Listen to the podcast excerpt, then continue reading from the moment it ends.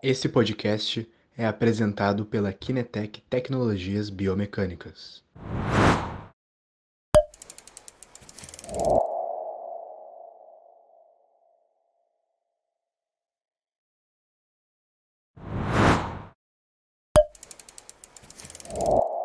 E hoje, pessoal, nós vamos ver um caso muito bacana, enquanto estou lançando aqui no Instagram.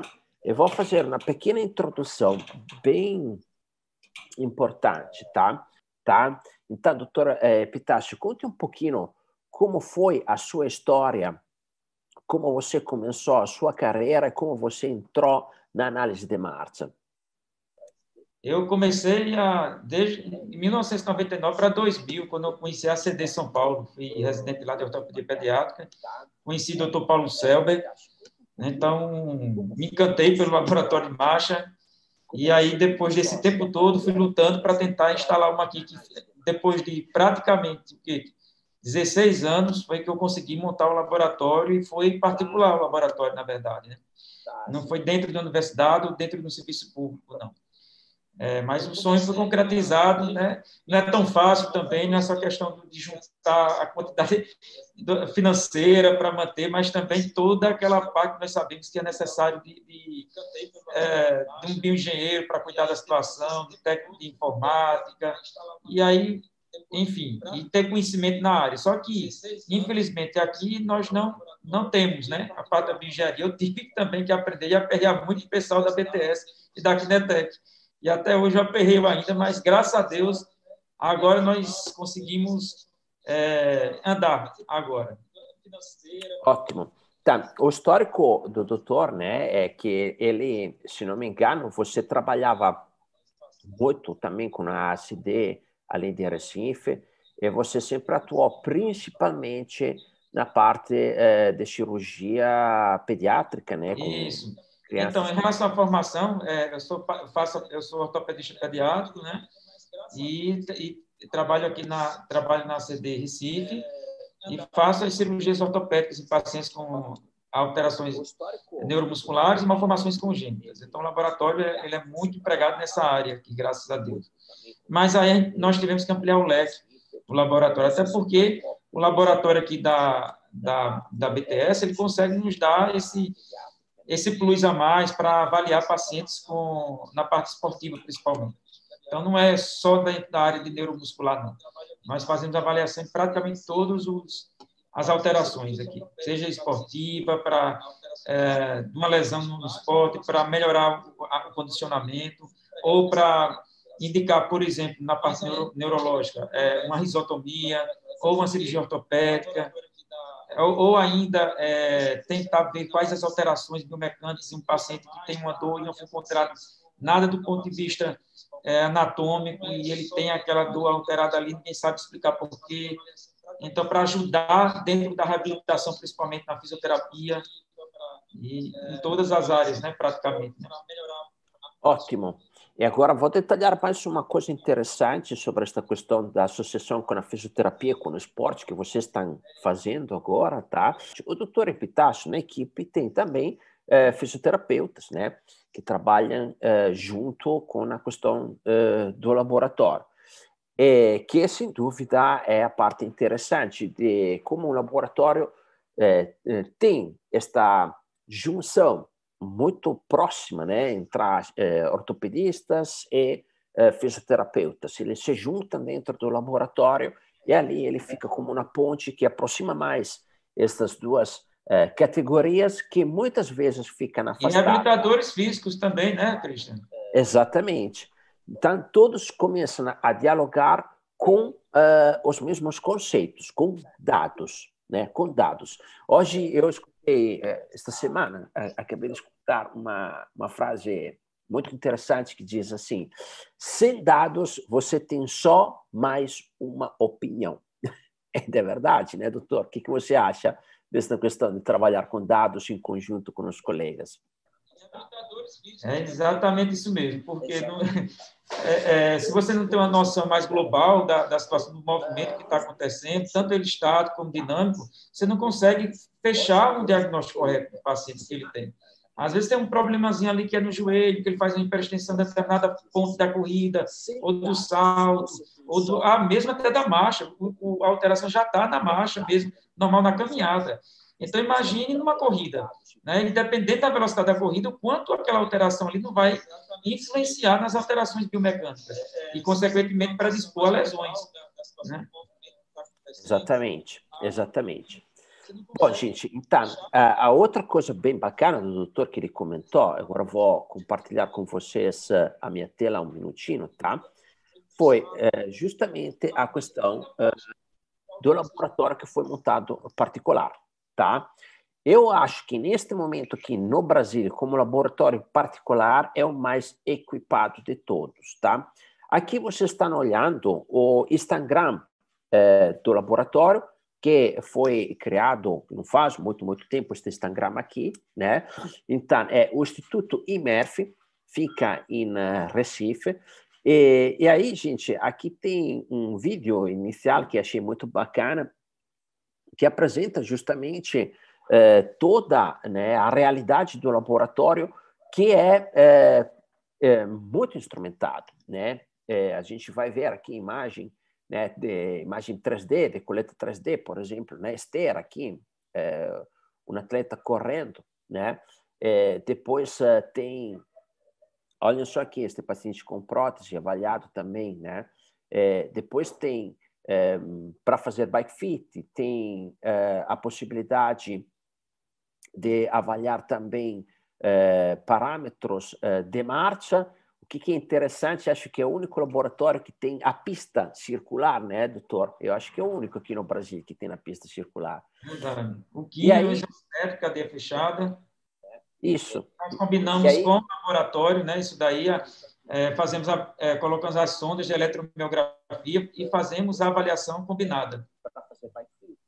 Exato. Então, é a avaliação isocinética com eletromiografia, análise de marcha, análise de saltos de corrida realmente é um laboratório, no meu ponto de vista uh, particular, provavelmente o mais completo.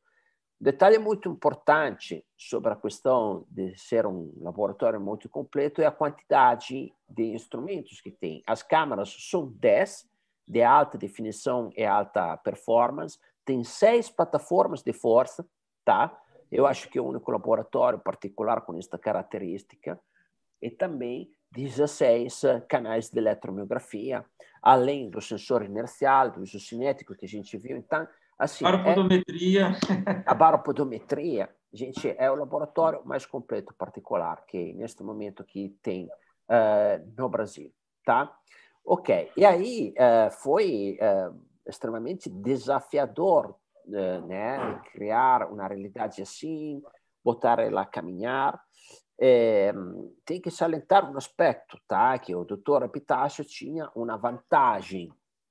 Ele já tinha um bom conhecimento sobre a análise, tá? Ele há anos eh, indicava pacientes antes de ter o laboratório realizar a análise de marcha. Ele fez também né, trabalho no exterior, né, doutor? Você fez também Isso. Exato. Então, é, ele na tinha. Própria. Na própria BTS, a gente fez treinamento também. Exato, fui... ele ficou um tempo em é, Milão fazendo treinamento uh, com a Diana, com a equipe lá, né? A e... também na época, em vários outros cantos também. Andei passeando, passeando não, estudando em vários pontos, cantos do mundo aí atrás de aprender mais um pouquinho sobre análise de movimento. Ou análise biomecânica no geral, né? Então, isso né, que ajudou em alguns aspectos, porque depois tem toda a Isso. parte que envolve a criação de um laboratório desse tamanho aqui, não é uma coisa simples, um, um projeto simples. E, e, hoje, né, a gente vai ver um pouquinho uh, o resultado, né, o que, que é possível fazer com toda essa instrumentação, detectar, e entramos justamente agora no momento de ver o caso clínico que o doutor Epitácio uh, trouxe para a gente, tá? Que é um atleta uh, amador, uh, com dor crônica lombar, né, doutor? Isso. E aí vocês precisaram fazer uma investigação mais criteriosa para poder chegar a entender alguns aspectos, né? Ok. Bom, então, se quer compartilhar a tela comigo, doutora Pitácio, você pode já começar a apresentar um pouquinho o caso clínico. É, você está vendo a tela já? Não, ainda não chegou. A tela está tá, tá conseguindo ver, Christian? Não, ainda não, doutor. Está só no. Tá só com a sua, o seu vídeo ainda. Não entrou a tela ainda. Certo. É, deixa eu ver aqui, porque compartilhar eu já tinha colocado. E agora? Então, se quer compartilhar a tela comigo, agora chegou. Pode já começar a Ok? Perfeito, pode, pode começar, doutor. Estamos vendo a tela. Ótimo. Então vamos lá, né? Que é um pouquinho no laboratório. É, a paciente, na verdade, Roberta, ela já é, ela é atleta mesmo, assim, em relação à musculação, dança, tem 56 anos de idade né? Então, ela tem diabetes tipo 1, na verdade, só que ela gostava muito de praticar a parte esportiva e, e levantamento de peso. Né? Então, isso daí, e até pela própria né, evolução da idade também, ela começou a apresentar dor, na, na verdade, na região glútea. Então, vamos lá, né? Um e iniciou na região, que irradiou para a região lombar, e posteriormente para o membro inferior esquerdo. Ela sentia como fosse pontadas também no pé procurou um especialista de coluna, de pé, várias outras especialidades dentro da ortopedia, foi encontrada uma hérnia de disco, fez bloqueios, né? então ela fez várias é, situações dentro do possível, dentro da, da especialidade, para o tratamento. Mas as dores persistiam e ela já estava muito é, é, sensível em relação a isso, porque ela adora praticar as atividades esportivas dela, ela é bem ativa né? e precisava continuar, ela desejava continuar.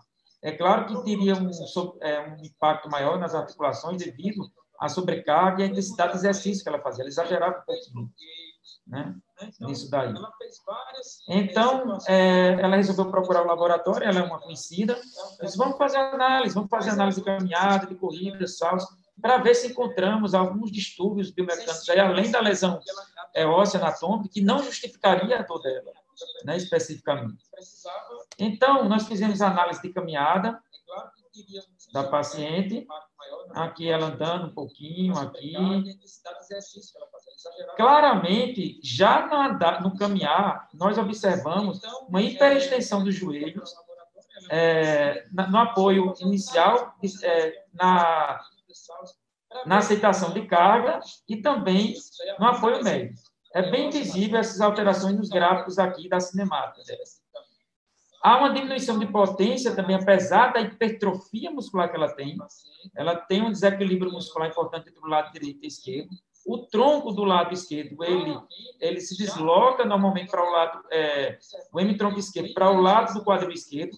E isso é bem é, importante, porque quando existe dor, no quadril ou na região da cintura é, pélvica desse lado, o tronco tende inconscientemente a deslocar-se para esse lado, porque isso diminui o torque na articulação do glúteo e adutores. Isso para diminuir dor, né, por conta das contrações musculares. Só que as alterações associadas compensatórias levam a sobrecarga do lado contralateral. Isso termina causando desequilíbrio muscular importante e, consequentemente, predispondo às lesões. Na eletroneuromiografia da caminhada, a gente encontrou tantas alterações. Na corrida, de solo, porque eu não consegui fazer análise de esteira dela em velocidade maior, por quê? Por conta das dores que ela tinha naquele momento. Então, nós não fizemos, marcamos para uma outra data. Na análise de corrida, as alterações vistas lá na caminhada, elas se exacerbam. Né? Em relação ao joelho, as compensações de rotação, ela apresenta uma rotação interna dos quadris, é, do joelho do quadril importante. Isso causa torque anormais né? é a nível do quadril, do joelho e também do tornozelo. Aqui é um gráfico da, da, da, da cinemática e da cinética também mostrando a consistência, verificando que existe realmente um padrão de, é, característico para ela, que não é a média, é aquela média que nós mostramos. Ela está dentro desse padrão de desvio dela para a idade dela. Né? E na eletro tem um dado bem importante aqui na eletromiografia dela. Nós verificamos uma, uma atividade inadequada do baixo lateral também dos isquios, né? principalmente na fase de apoio. E uma hiperatividade do lado contralateral do semitendinoso. Na, na avaliação de, de salto, é bem característico, percebe-se exatamente o deslocamento dela né, para um lado do corpo, para o lado direito. Pode, pode repetir o salto do plano frontal, doutor? Qual? É, do plano frontal. No plano frontal? Sim. A cinemática? Não, o salto que eu vi. Ah, tá. Eu vou colocar outro vídeo aqui agora. Uhum. Então, ó. Veja como o lado direito, visível, sem nem mostrar os dados, como há uma, um deslocamento na aterrissagem, principalmente. Ela tende a deslocar o corpo para o lado direito, mas o tronco em cima vai para o lado esquerdo. Do plano frontal, Qual? É, do plano frontal. Do plano frontal? A cinemática? Isso. Não, o salto que eu vi. Ah, tá. Eu vou é. colocar outro vídeo aqui agora. Ok. Aí o esquerdo que deu, que deu o pico maior, né? O lado direito, visível, sem nem mostrar os dados, tá. deslocamento na Mostrando aqui nos dados, né, verifica que na aterrissagem ela tem uma, uma pequena alteraçãozinha aqui, uma simetria né, dos dados. Mas o que eu acho que é importante aqui na tela é o leg stiffening dela 9.5, é alto. Se considerar a normalidade entre 4,5 e 5,5, né, ela teria uma certa rigidez muscular. Fizemos também o, é, o, o jump e o square também e mostrou, que eu não mostrei aqui na, na, na imagem, mas ela tem uma grande é, ineficiência de propulsão. Para economizar energia, ela, ela tem hipertrofia, ela tem força de força de, de, de, de, é, de potência, mas ela não aproveita a elasticidade muscular por conta desses encurtamentos importantes que ela tem. Né? E aí fizemos também o teste químico. É visível a simetria de um lado para outro, principalmente de adutor, de glúteo, que é o que nós verificamos lá na cinemática e na cinética, tanto a corrida como também já no, no, na própria caminhada já apresenta essas alterações. E a corrida só vem exacerbada. Então, o que, é que nós encontramos como conclusão aqui? Realmente, o que está causando as alterações nelas de dor maiores, lombares principalmente, não é a hernia dela física em si. É esse desequilíbrio muscular entre adutor e abdutor e também o desequilíbrio entre o lado esquerdo e direito, principalmente de quadríceps e iscos tibiais. Né? O glúteo dela, do lado esquerdo, ela tem, na verdade, na clínica, uma hipertrofia desse glúteo. Mas ele é ineficiente para estabilizar a perna, apesar da hipertrofia dele. É interessante isso, né? Porque uhum. na potência ele é menor. Na potência, é aplicado no quinho também na análise mágica. A gente compara a análise cinética com o quinho, lá, é perfeito essa, esse desequilíbrio de força na cintura delas, na cintura pélvica, que mostra que a alteração biomecânica principal está vindo desse desequilíbrio ainda. E começamos a tratar do ponto de vista de alongamento, de equilíbrio, de, equilíbrio de força, e ela melhorou. Mas o que é que aconteceu? Ela parou, ela teve que viajar, parou, interrompeu é, a reabilitação, e quando voltou, inventou de correr voltou todas as dores novamente. Não era para ter corrido. Né? E agora ela tá, começou a melhorar novamente, né? dentro do programa que nós fizemos para equilíbrio de força dela. E já está voltando também às atividades de malhação. Então, o resumo foi isso, basicamente, dessa, dessa, é, dessa paciente. Eu acho que o resultado do trabalho de força e alongamentos nela foi bem importante e de equilíbrio muscular entre adutores e abdutores do quadril. Ótimo. Doutor, eu acho que é muito interessante esta coisa que na marcha já vocês perceberam detalhes sobre um atleta, tá? Então assim, ah, mas se ela caminha bem, né? Vamos ver, né, doutor? Não, caminha não. Ok, pode, pode detalhar um pouco mais aqui os gráficos de cinemática e de cinética então, principalmente pensando que uh, muitos dos nossos ouvintes ainda não estão tão familiarizados, né?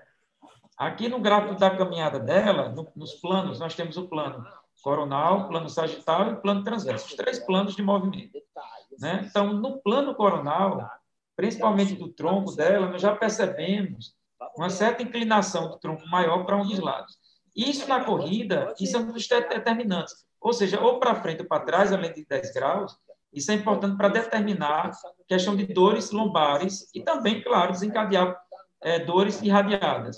Né? E percebemos aqui, já no outro no plano é, da caminhada dela, o tronco está relativamente bem em relação a tilts, né? ou seja, anteriorização, posteriorização.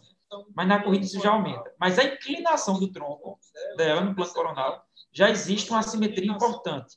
Isso já pode causar torques anormais e, consequentemente, predispor alterações. Na que caminhada, é, no plano primeiro gráfico, o primeiro gráfico que temos lá em cima, né? Trunk obliquity, a linha verde que vem ah, já abaixo da normalidade. Então, é, tem... A linha verde é o lado direito do corpo Sim. e a linha vermelha o lado esquerdo. A cinza é a normalidade. Então, vocês percebem, principalmente lá no, no, no gráfico do joelho, ali tem ó, knee flexion extension, ali, como ela entra naquela recepção de carga com o joelho em hiperextensão. Meu Deus. Isso é um forte determinante de lesão. Sim. Isso na caminhada. Sim. Né? Então, imagine num, num exercício de maior impacto. Né? Sim. Só para ela tem uma dimensão da flexão do joelho, né? é, uma dimensão pra... de proporção na cinemática. Só então, pra... apesar da hipertrofia, no Sim. plano sagital, que nos dá os músculos de propulsão, verificamos lá no gráfico ali, no gráfico de reação de força ao solo, no deslocamento anteposterior, uma diminuição desse deslocamento, o que indica um déficit de, de propulsão dessa musculatura na corrida. Né? Então, ela tem, apesar da hipertrofia que ela tem, ela tem um déficit de propulsão. Né? Então, e nós encontramos isso no quinho, na, na, no e também é, no salto e na corrida. Né? E conseguimos identificar na eletroneurografia inativação inadequada na corrida dessas musculaturas. Consequentemente, ela está sobrecarregando mais umas musculaturas mais hipertrofiadas, como, por exemplo, o quadríceps. Mas o flexor dela do quadril, ela tem uma incompetência do flexor do quadril, principalmente do lado esquerdo. Então, isso está fazendo ela compensar com o músculo do quadril dela, que é hipertrofiado, com o músculo da, da, da, do tríceps também, que é uma musculatura hipertrofiada, mas ela não consegue utilizar essa, essa força dela. É uma força que não é, ela, aquela força elástica de propulsão não consegue ser utilizada. Por isso, ela leva a compensações. Então, ela precisaria basicamente de alongamentos. Né? Então, vamos lá mais um pouquinho. Aqui é na corrida, os gráficos de corridas dela. Claro que não tem um grau de normalidade, mas verificamos que tem uma diminuição. Se nós vamos comparar, ah, mais um ângulo de ataque da tíbia, né? o Rio Wilson, aqui a gente pode, no vídeo a gente dá para mensurar isso daí, mas no próprio análise a gente pode ter uma ideia desses elementos que predispõem à lesão. E ela tem essas alterações. Né? Tá certo? Eu vi, então, eu vi basicamente, bem, gráfico dela, é, de solo.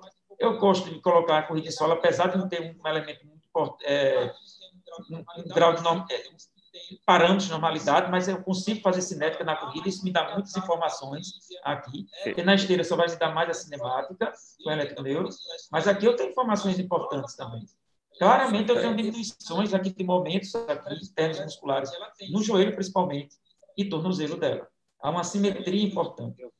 Na corrida, ela utiliza mais potência do, tenta utilizar mais potência no, no tríceps do lado esquerdo, comparativamente, né? o outro lado, Sim. no quadril e no tornozelo.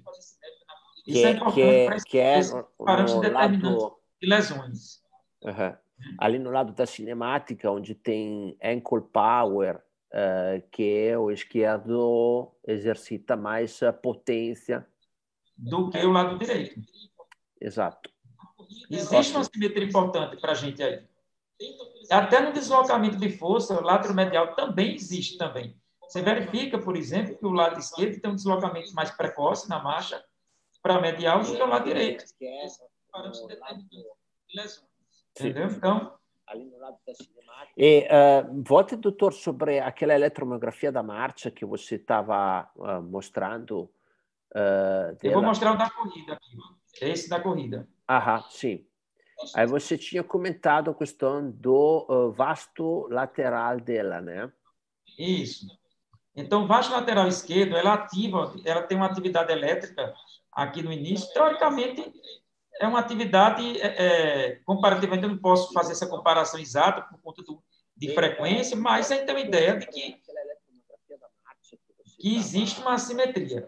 Né? Então, se a gente for comparar de cima para baixo os músculos que ativam numa corrida, por exemplo, em relação à marcha, na corrida eu tenho quadril, joelho e pé. Na marcha eu tenho pé, quadril joelho, né? em sequência de ativação. A gente verifica claramente aqui uma alteração de ativação de algumas musculaturas que deveriam não estar ativadas inicialmente e que ativam mais precoce que outras. O gastrocnêmio aqui embaixo, tudo bem, lá direito ele ativa posteriormente como deve ser, né? mas eu tenho uma, uma atividade adutora, principalmente, muito mais intensa, principalmente do lado esquerdo, desequilíbrio muito grande de força né, de ativação muscular. Só que, quando, claro, não me dá força, não, a, a me dá ativação. Mas quando eu comparo com o isocinético, quando eu comparo a atividade de força aí com o ciclo da cinemática e da cinética, claramente eu vejo que o adutor está em hiperatividade bem maior do que o lado contralateral e os abdutores dela. Um desequilíbrio importante. Ótimo, ótimo.